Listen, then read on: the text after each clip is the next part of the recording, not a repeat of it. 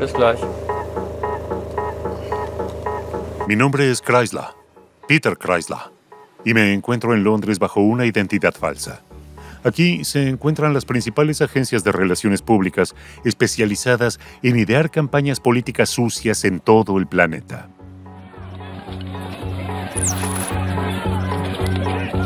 Esto es muy peligroso para nuestra democracia. Uno de los mayores problemas de hoy día es la manipulación secreta de la opinión pública. Vivimos en una economía que nos vigila.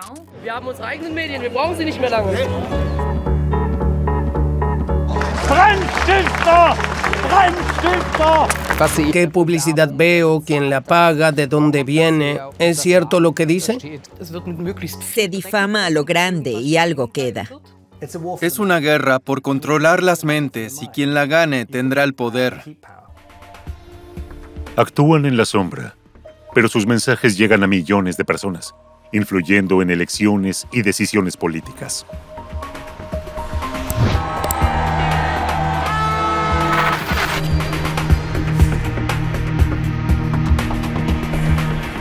¿Cómo operan estos estrategas que hacen campañas digitales? ¿Cómo funciona la manipulación de la opinión pública en la red? Para acceder a este mundo es imprescindible usar una identidad falsa.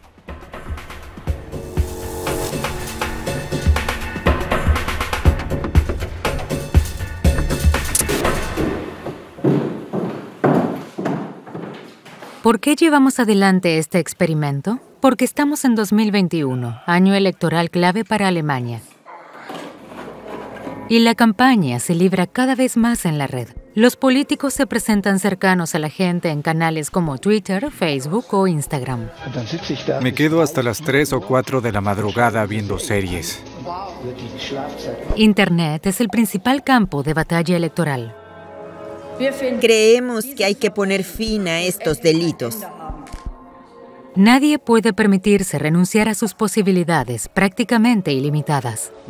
Mucho ánimo a todos los que han perdido a alguien, a todos los que participan en las tareas de reconstrucción y a los muchos voluntarios. Todos luchan por ganarse nuestra simpatía, ya que los clics y likes se traducen en votos.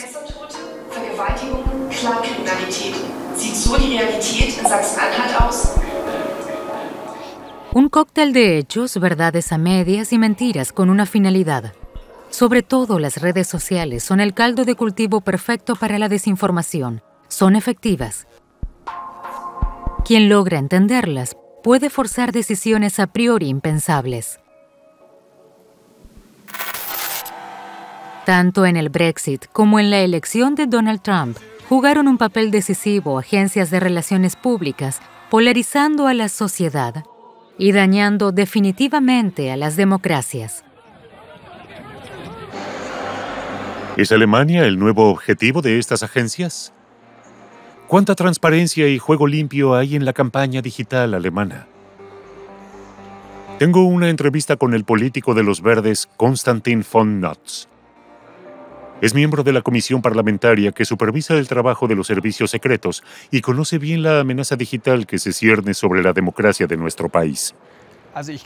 Sí creo que a diario se influye de manera ilegítima en elecciones, procesos electorales y discursos democráticos. Deberíamos haber tenido un debate real y concienzudo sobre las manipulaciones electorales y el grave deterioro de la democracia, pero no se hizo. Se ha dejado pasar, lo que para nosotros constituye una grave negligencia. No ha habido un análisis retrospectivo sobre lo ocurrido en las elecciones alemanas de 2017 y cómo podemos mejorar. De modo que sí es preocupante. Iremos a las elecciones con este problema. ¿Están dispuestas las agencias internacionales de comunicación a interferir en las elecciones alemanas recurriendo a las estrategias empleadas en el Brexit o en la elección de Trump? Para averiguarlo, necesito una nueva identidad, ya que los periodistas tienen la entrada vetada a este mundo. Invierno de 2020. Debo planear todo con antelación. Me hago pasar por un estratega electoral. Ahora me llamo Hans-Peter Schwarz. Para dejar constancia de mi nueva identidad en Internet, tengo que dejar huellas en la red para que quien me busque encuentre fotos mías. Para ello cuento con la ayuda de una agencia berlinesa.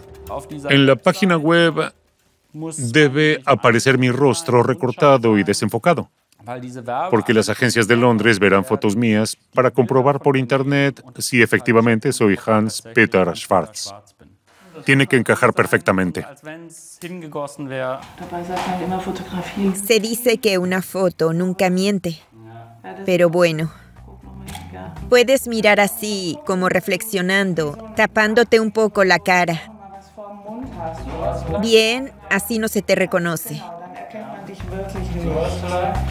¿Con la mano así?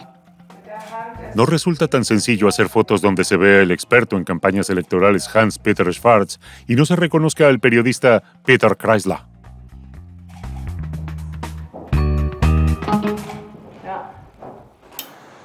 Mi nuevo nombre se lo debo a mi amigo Hans Peter Schwarz, quien ha comprado una tarjeta de celular con su identificación personal. Si alguien busca mi dirección de IP en la red, encontrará su nombre. Este es mi salvoconducto para entrar en el oscuro mundo de las campañas para redes. Aquí tienes mi identidad. Estupendo que haya funcionado. Ahora necesito un partido que me permita dirigir su campaña. Imposible elegir uno de los grandes, pero Die Partei, un pequeño partido satírico, pasa perfectamente desapercibido. Su presidente, Martin Sonneborn, está dispuesto a participar e incluso se alegra de hacerlo. He participado en situaciones cómicas, pero nunca en nada así. Si llega a funcionar, me parece esclarecedor y también interesante, ya que averiguaremos qué tácticas usan los pequeños partidos populistas para llegar al poder. Me pregunto si nos descubrirán. Es bastante arriesgado elegir un partido satírico, pero también hay gente que se toma en serio tus discursos. En el extranjero no entienden bien lo que hacemos, pero sí verán que tenemos más de un millón de clics, así que parecemos serios. Tenemos 280 cargos electos, un escaño en la Eurocámara y un miembro en el Parlamento alemán, de modo que se nos puede ver como un partido real. Quizás se dejen engañar, sería estupendo. Si necesita dinero, tenemos un presupuesto de 480 euros. Le deseo lo mejor, señor Schwartz. Naturalmente no hay dinero. Die Partei colabora en nuestro experimento igualmente de forma gratuita. Hay unas 500 agencias en todo el mundo que diseñan campañas políticas, un mercado en auge. Hemos identificado las 10 principales que serán nuestro objetivo. Ocho de ellas tienen su sede en Londres, donde se supone que están las mejores. Entre ellas encontramos a antiguos empleados de Cambridge Analytica, la consultora protagonista del primer gran escándalo digital destapado en una campaña. En 2016 empleó ilícitamente datos de unos 70 millones de usuarios estadounidenses de Facebook para manipularlos, contribuyendo a la victoria de Donald Trump. Cambridge Analytica ya no existe, pero sus métodos se siguen usando. Mi identidad como Hans Peter Schwarz está lista. Nueva oficina, nueva tarjeta SIM. En Internet ya no hay nada que me delate como periodista.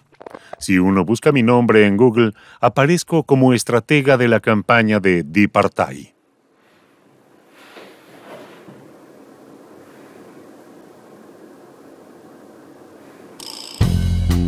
Desde la oficina del partido en Berlín, hago uso de su propio servidor para enviar mi solicitud a las 10 agencias de relaciones públicas que seleccionamos.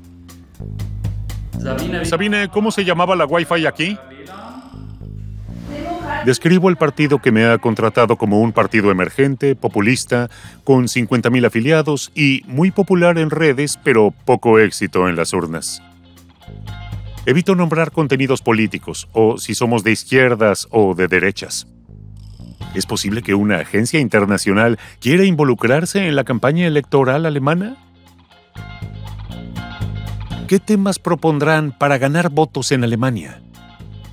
Ahora Toca esperar. La campaña para las elecciones del estado de Sajonia-Anhalt entra en la recta final. El odio y la agitación que han sembrado en Internet dan ahora sus frutos en la calle. Antithese zum vaterlosen Altparteien-Establishment. Und wenn die Antideutschen, wie sie sich auch selbst nennen, uns bekämpfen, dann zeigt das uns doch nur, wir sind auf dem richtigen Weg und wir werden so langsam für die da drüben eine echte Gefahr. Und das ist auch gut so. Esos de ahí son los grupos de izquierda que protestan al margen del mitin. No dejan de producirse enfrentamientos. El ambiente está caldeado aquí y en el resto de Alemania.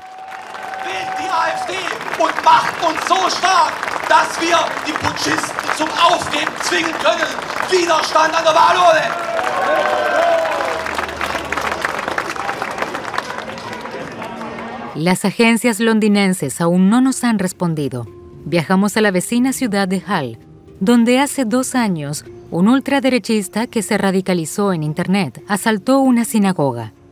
El saldo, dos muertos y varios heridos. Las pintadas recuerdan el traumático suceso.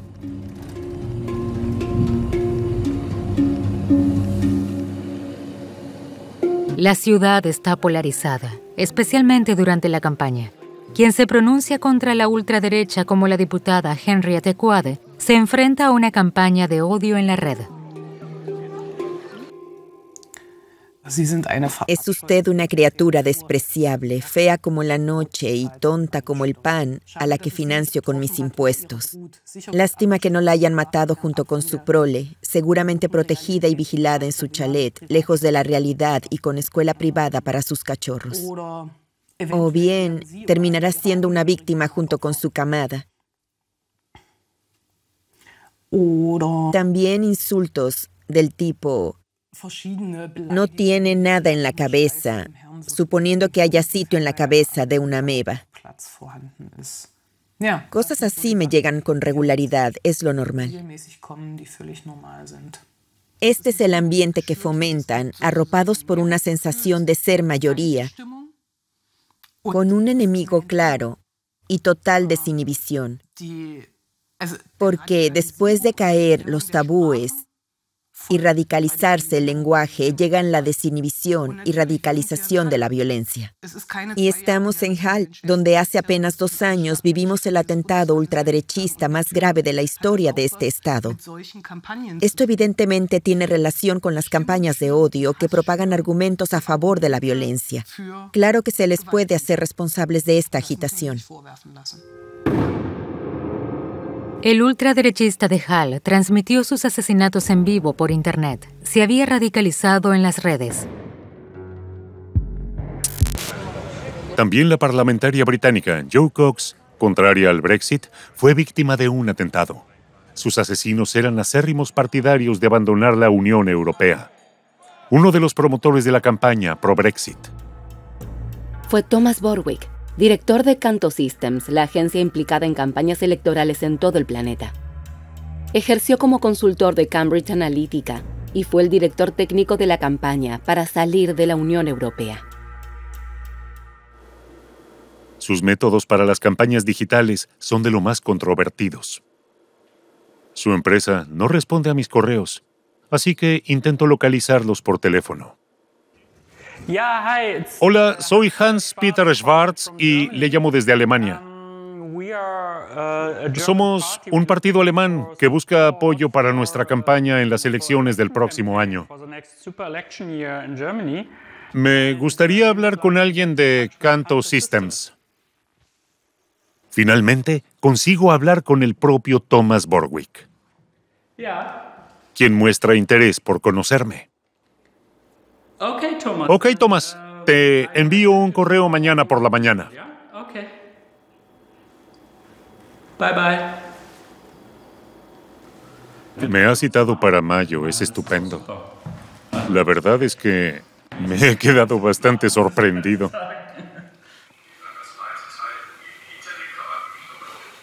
Me preparo para una videoconferencia. Otra agencia ha mordido el anzuelo. Curson PR. Me atiende una empleada desde la India. Curson PR es una agencia internacional de relaciones públicas y campañas electorales. Su gerente, Farsana Baduel, tiene clientes en Azerbaiyán, China, Ucrania y Rusia. También participó en la campaña pro-Brexit. Farsana Baduel se conecta desde Londres. No se anda con rodeos. Con nuestros métodos digitales podemos saber con exactitud cómo piensan los electores, de modo que sean manipulables. ¿Cómo funciona eso? Nos introducimos en las mentes de los votantes indecisos. La mejor manera de influir en ellos es una campaña sucia. Necesitamos datos que difamen a sus rivales y los publicamos, de modo que estos se vean obligados a defenderse y no tengan tiempo para colocar sus propios temas en la agenda pública. Farsana Baduel me propone contratar a un detective que elabore para nosotros un informe sucio de nuestros rivales políticos.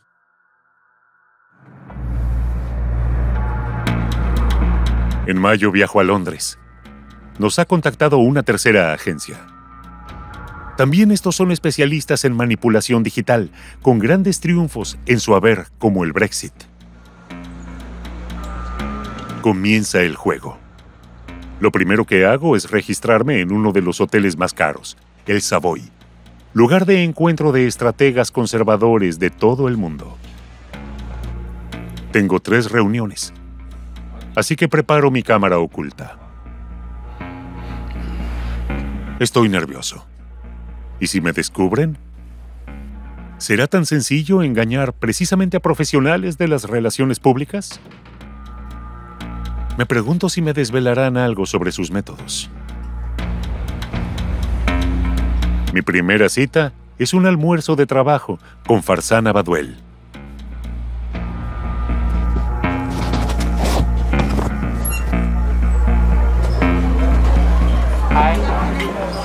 Soy Hans Peter Schwartz. Tengo una cita con Farsana.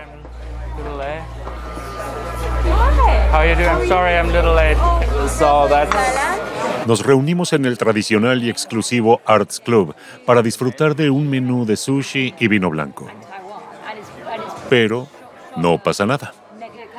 Sin contrato previo y una cláusula de confidencialidad, no está dispuesta a darme informaciones relevantes. Al menos me ha invitado a una comida de, cálculo, varios cientos de euros. La segunda cita, también en el elegante distrito de Westminster, es con la agencia Canto Systems. Es un entorno excelente. Hola Hans Peter, ¿cómo estás? Muy bien. Bienvenido. ¿Has visto el Parlamento? ¿Cómo consiguieron esta ubicación? ¿Fue difícil? A base de mucho trabajo. I go for tea. Why not? Tea would be. Tomaré un té, ¿por qué no? Con leche y azúcar. Estoy sentado con Thomas Borwick, presunto maestro de la manipulación. El del portátil es su empleado, Jason McKenzie. Generar miedo forma parte de la campaña. Todos lo hacen. Esperanza, amor, miedo, cambio, todo eso funciona. Pero debemos asociarlos con una política concreta. Mensajes fuertes que conecten con el público y que les haga sentirse y pensar diferente.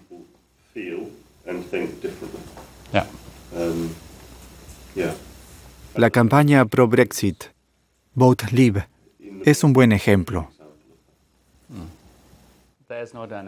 Todavía recuerdo los mensajes de la campaña pro-Brexit, muy sencillos. Los detractores de la Unión Europea ensalzaron el nacionalismo y agitaron el fantasma del miedo a una extranjerización como una oleada de emigrantes turcos. O el llamado autobús de las mentiras, con el que Boris Johnson fue propagando mensajes falsos por todo el país. Afirmaba que los británicos transferían a Bruselas 50 millones de libras a diario, sin mencionar los pagos en sentido contrario. Me muestro abierto a cualquier acción populista. ¿Qué mensaje podría calar en Alemania? Tenemos 30.000 extranjeros en nuestras cárceles. ¿Por qué gastar en ellos millones de libras de nuestros impuestos cada año en lugar de deportarlos a sus países? Según Borwick, algo así podría funcionar. El truco consiste en encontrar a quienes convencer con este mensaje, lo que califica de sencillo.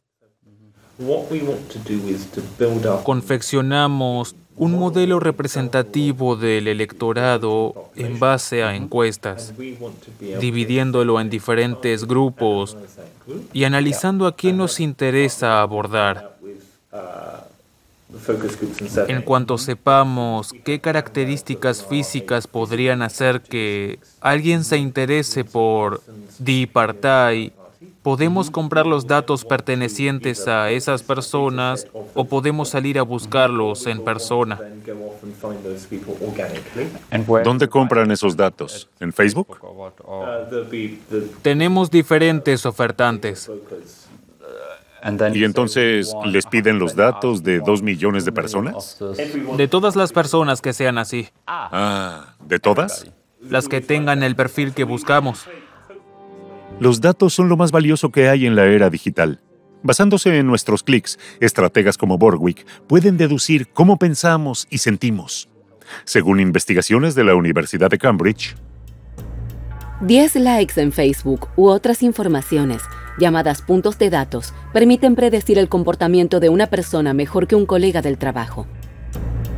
70 likes corresponden a lo que sabemos de un amigo. 150 superan lo que sabemos de los padres. Con 300 likes es posible predecir el comportamiento de una persona mejor que su propia pareja. Los estrategas de Trump contaban con entre 500 y 2.500 informaciones de este tipo de cada ciudadano estadounidense. Thomas Borwick está convencido de poder influir en las personas si sabe lo suficiente sobre ellas. El 70% de las personas que vean este eslogan en Internet y les guste votarán por Di Partai.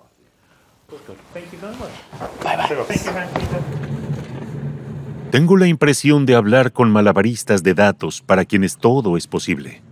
Gente sin escrúpulos que juega con las emociones humanas. ¿Es simple apariencia? ¿O realmente se aprovechan de nuestros datos de esta manera? Sigo en Londres. Me reúno con el científico y experto en datos Ben Scott. Fue miembro del equipo de campaña de Hillary Clinton y asesora a gobiernos europeos, así como a la Comisión Europea. ¿Existe un riesgo de que nuestra democracia sea infiltrada? Más que un riesgo, es una realidad. Y le garantizo que está sucediendo en Alemania ahora mismo. Su experimento muestra lo sencillo que es hacer uso de los medios digitales para ganar dinero, influir en la intención de voto y manipular la opinión pública. Hay quien lo hace en política interior en su país y otros también en política exterior. Se aprovechan de la falta de control del ecosistema de las redes en lo que respecta a la privacidad de las personas. Acceden a sus datos sin que se enteren, los estudian y envían mensajes diseñados para manipularlos con el objetivo de difundir informaciones falsas o crear teorías conspirativas que creen un caos a nivel político. Es un problema al que nos enfrentamos en el debate político moderno. No se trata de un problema teórico, sino de una amenaza seria. Ben Scott me muestra el método empleado por Donald Trump para acceder a los datos de más de 200.000 católicos. Se llama geovallado. En una ciudad cualquiera, hay personas que van a misa los domingos. Alrededor de la iglesia se establece una valla virtual, de modo que cualquiera que acceda a la zona es localizado a través de su celular. Cuando los creyentes salen de la iglesia, quienes recogen sus datos pueden seguir sus movimientos. Un software específico de rastreo averigua así dónde viven, de modo que se les puede contactar. Esa gente no tiene idea de que han violado su privacidad, no saben que los han rastreado. Así es como funciona este modelo de negocio. También en Alemania hace tiempo que se emplean estos procedimientos, pero ¿cómo es posible? Tobias Schmidt, presidente del Consejo que supervisa los medios europeos, asesora a la Comisión Europea sobre la regulación de Internet. Afirma que el problema consiste en que plataformas y desarrolladores no permiten el acceso a sus datos y su funcionamiento. Los que supervisamos los medios no podemos comprobar cómo funcionan esos mecanismos y qué datos recogen. Probablemente aún ciñéndose a las leyes de protección de datos, recopilen y agrupen datos de manera que puedan obtener conclusiones. Lo primero que debemos priorizar es la transparencia.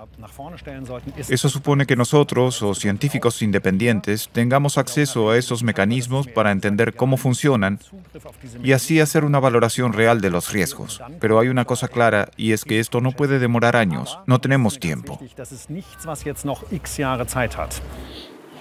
Y es que las noticias falsas y las difamaciones diseñadas para manipularnos hace tiempo que han desembarcado en la campaña electoral alemana. Esta manipulación se logra introduciéndose en el ámbito privado de los electores. En Internet abundan las cifras descontextualizadas o falsas. Prioridades del gobierno alemán. Ayuda para refugiados en 2019, 23 millones de euros. Ayuda a las víctimas de las inundaciones de 2021, supuestamente solo 300 millones de euros. Se anunciará con seguridad tras las elecciones. La cuota del seguro médico aumentará en un 40% tan falso como esta publicación. El Estado se lleva a los niños. Quieren recortar la patria potestad de los padres. Muchos mensajes se esconden detrás de un tono irónico. ¿A quién le interesan los contenidos cuando se es tan guapo? Nosotros mismos contribuimos a propagar estos mensajes millones de veces. Sin embargo, nadie conoce su origen ni a qué intereses sirven. Solo se sabe que llegan a los celulares de aquellos susceptibles de considerarlos ciertos. En un barrio acomodado de Berlín me recibe Peta Tis. Es médico, muy activo en redes, padre de dos hijos y socio de un club de remo. Me envía las publicaciones que le llegaron la semana pasada. Em, Chistes sobre la candidata ecologista. ¿Le gusta apropiarse de lo ajeno? También sobre el lenguaje políticamente correcto. Para evitar ser tachados de racistas, comerciantes retiran el té negro de su surtido. ¿Contra quién se dirigen principalmente los mensajes que recibe?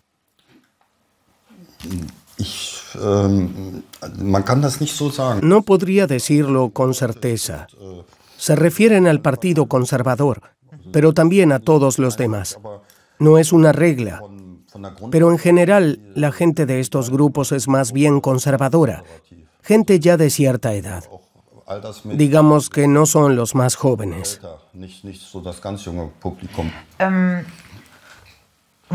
¿Sabe de dónde vienen estas publicaciones? Bueno, siempre hay un remitente. ¿Pero sabe quién es su autor? No, claro que no.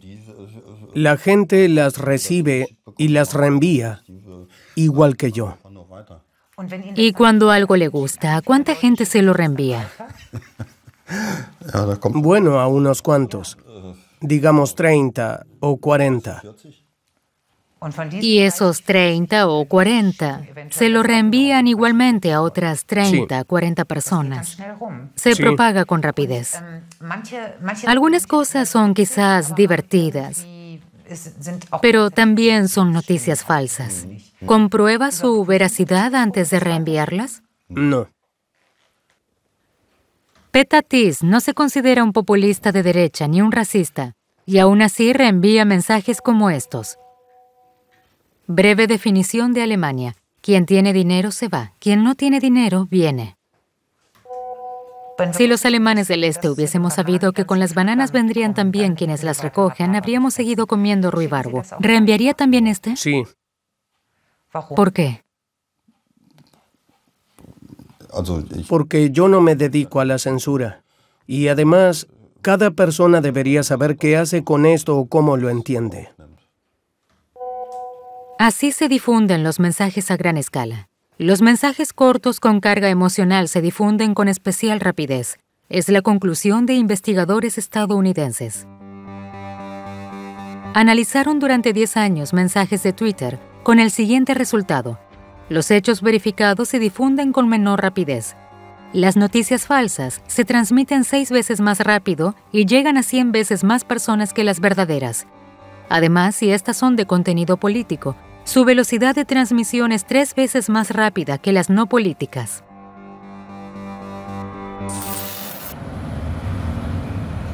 De vuelta en Londres, me dirijo al Instituto para Diálogo Estratégico o ISD. Sus investigaciones analizan sistemáticamente las redes para denunciar campañas sucias. Llevo conmigo las ofertas de las agencias de campañas de comunicación en las que promocionan sus métodos. Chloe Colliver y su colega Jacob Gull me dan su opinión. Ah, Segmentación avanzada, microtargeting. Este es el lado oscuro de la publicidad y la creación de perfiles psicográficos. Es lo que dio fama en su día a Cambridge Analytica. Utilizan las redes para identificar informaciones muy específicas sobre las personas y contactarlas con mensajes muy concretos. Le enseño una de las campañas que las agencias emplean como reclamo. En ella se les llama traidores y cáncer de la sociedad a los parlamentarios conservadores que se oponían a un Brexit duro. Algunas de estas parlamentarias tuvieron que ir a juicio porque recibieron numerosas amenazas de muerte. Querían atarlas, ahorcarlas, violarlas y asesinarlas, cosas horribles inspiradas por este tipo de lenguaje. Hemos llevado a cabo un estudio similar en Estados Unidos sobre los dos grandes partidos. Concluimos que las mujeres en particular, pero también quienes pertenecen a minorías étnicas, están mucho más expuestos al acoso digital.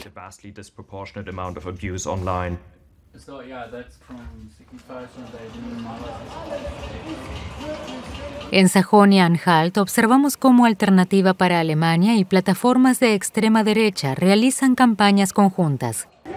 Influencers de la ultraderecha apoyan el partido en sus canales y también en vivo. Ich gebe keine Interviews. Wenn Sie Interviews geben, gerne, ich gebe es nicht. Wir haben unsere eigenen Medien, wir brauchen sie nicht mehr lange. Medios propios que difunden su propia verdad. En el mitin se encuentra también el publicista e ideólogo ultraderechista Gerd Kubitschek. Herr Kubitschek, wie finden Sie die Veranstaltung? Gebt doch keine Kommentare. Kein Kommentar. Kubitschek es el principal promotor de la llamada Plataforma de Resistencia, un 1% para nuestro país, una asociación de ultraderecha dedicada a difamar y desinformar. Henriette Quade sabe por experiencia propia con qué fuerza pueden actuar el partido y la asociación cuando emprenden una maniobra orquestada. Las consecuencias son devastadoras. Obviamente son aberraciones extremas. Por ejemplo, cuando la policía te comunica que estás en una lista de agrupaciones nazis porque quieren matarte. En mi entrada dicen que soy una fascista de izquierdas, delatora, terrorista y basura comunista.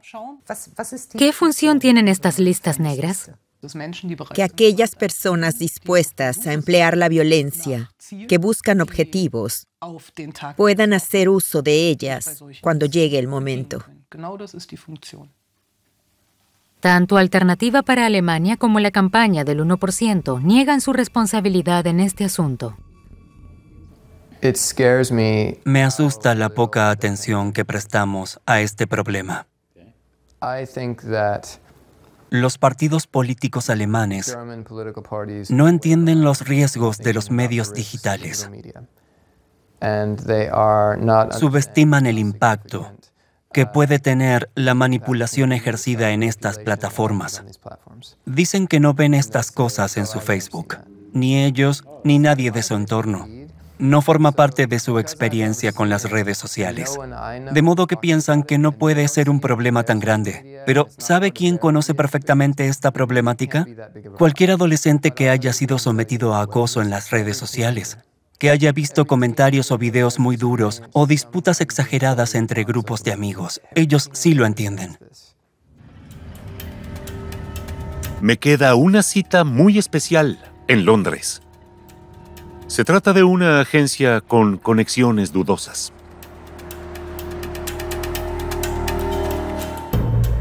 New Century Media es una agencia internacional de relaciones públicas con clientes en Pakistán, Irak y Rusia, involucrada en la caída del dictador Robert Mugabe en Zimbabue y de la primera ministra británica Theresa May. Tienen muy buenos contactos con la élite rusa cercana al Kremlin. Estoy muy nervioso por si descubren mi identidad. Se consideran profesionales en la adquisición de datos. En cuanto al escándalo de Cambridge Analytica, solo les preocupa ser más listos que ellos para no tener los mismos problemas. Ah, sí, toda esa historia sobre Cambridge Analytica y la campaña pro-Brexit me parece muy exagerado. Eran muy buenos creando perfiles, sabían a quién dirigirse y esa es la clave. Pero hay maneras más legítimas de acceder a esa información. No tenemos que robarla de una memoria USB. Aquí tienes un presupuesto. ¿Puedo quedármelo? Unos 800 mil euros es el precio de una campaña electoral que se valga de datos digitales. Al teléfono nombraron una empresa de datos con la que colaboran, Howard Associates. Podría ser una opción, son muy buenos. ¿Dónde tiene su sede? En Londres, pero no encontrará datos públicos sobre ellos. ¿Pero ustedes creen que son buenos? Son los mejores del mundo. Nos mostraron el trabajo que hicieron con el gobierno en Jordania. Me cuentan que esta empresa trabaja con un software extremadamente potente, empleado por muchos servicios secretos sirvió para averiguar quién dirigía las protestas opositoras en Jordania, quién habló con quién y cuándo. Me ofrecen emplear este programa en nuestra campaña electoral en Alemania. Oh, Asusta un poco, pero es un software que puede ser usado por cualquier compañía. Yeah, of course. I was wondering, chatting to you. Sorry we couldn't involve you a bit more. Cuatro de los empleados de New Century Media son de origen ruso. Me pregunto si será una mera casualidad. En un suburbio londinense me encuentro con un experto en la injerencia rusa en las democracias occidentales, el periodista Luke Harding.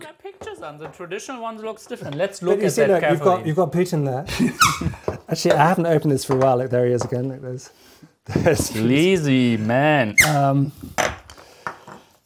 there's Donald. Mostly, you, know, you see an ad on your La mayoría de las veces, cuando ves un anuncio en Facebook, no sabes quién lo ha pagado, quién está detrás. No sabes ni siquiera si son alemanes. Quizás sea este de aquí. Pero ¿quién se esconde detrás de New Century Media? Estaba muy interesado en la influencia rusa en Reino Unido y me topé con News Century Media de David Burnside. Burnside estaba metiendo a espías, agentes del servicio secreto, rusos con conexión con Putin, en el corazón de la política británica. Resulta que tenía muchos contratos con los rusos, pero también había hecho donaciones al Partido Conservador. Así que todo es legal. Aunque siendo sinceros, para mí es más que cuestionable. Compañías rusas están pagando a una agencia de relaciones públicas que, a su vez, hace donaciones al Partido Conservador y apoya a políticos partidarios del Brexit.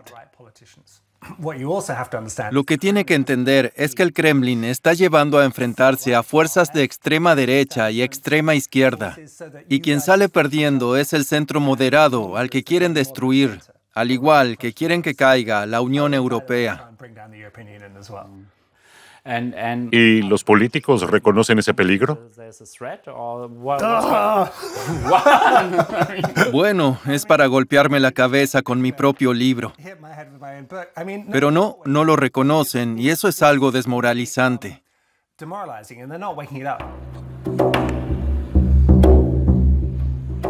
Mientras nos vemos confrontados con técnicas digitales cada vez más modernas, la política va un paso por detrás. Internet está cambiando los procesos electorales, igual que en su día la televisión. Las nuevas redes necesitan reglas para evitar los abusos demagogos.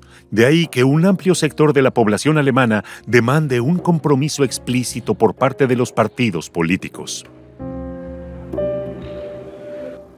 Esto es lo que deberían declarar de forma voluntaria. Somos un partido político. Condenamos los discursos de odio y no difundimos noticias falsas. No compramos likes ni comentarios para posicionar mejor nuestras publicaciones en las redes sociales. No pagamos a nadie en secreto para hablar bien sobre nuestro partido. Si pagamos a alguien para promocionarnos, lo haremos de forma transparente. Si pagamos por publicidad en redes sociales, dejaremos claro cuánto pagamos y cómo hemos fijado nuestro grupo meta, de manera que todo sea transparente.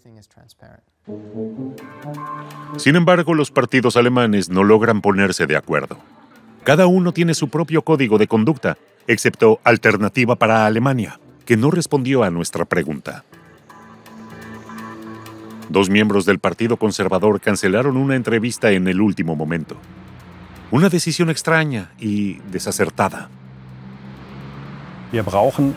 Necesitamos reglas claras en aras de la transparencia, ya que es el método más valioso y eficaz para permitir la libertad de opinión, al tiempo que deja claro de quién viene un mensaje determinado, en especial durante una campaña electoral. Finalmente se trata de establecer principios legales. La libertad de opinión es un bien que no podemos poner en peligro. Lo que no puede suceder tampoco es que destruyamos la democracia intentando defenderla. En Londres disfruto de mi última reunión con ostras, vino blanco y whisky. Los responsables de las agencias han preparado los contratos, pero no pienso firmar. Por otro lado, he escrito estas mismas agencias de manera oficial como periodista, pero no han contestado mis preguntas. Solo están interesados en hablar con Hans-Peter Schwarz, el director de campaña de un partido alemán.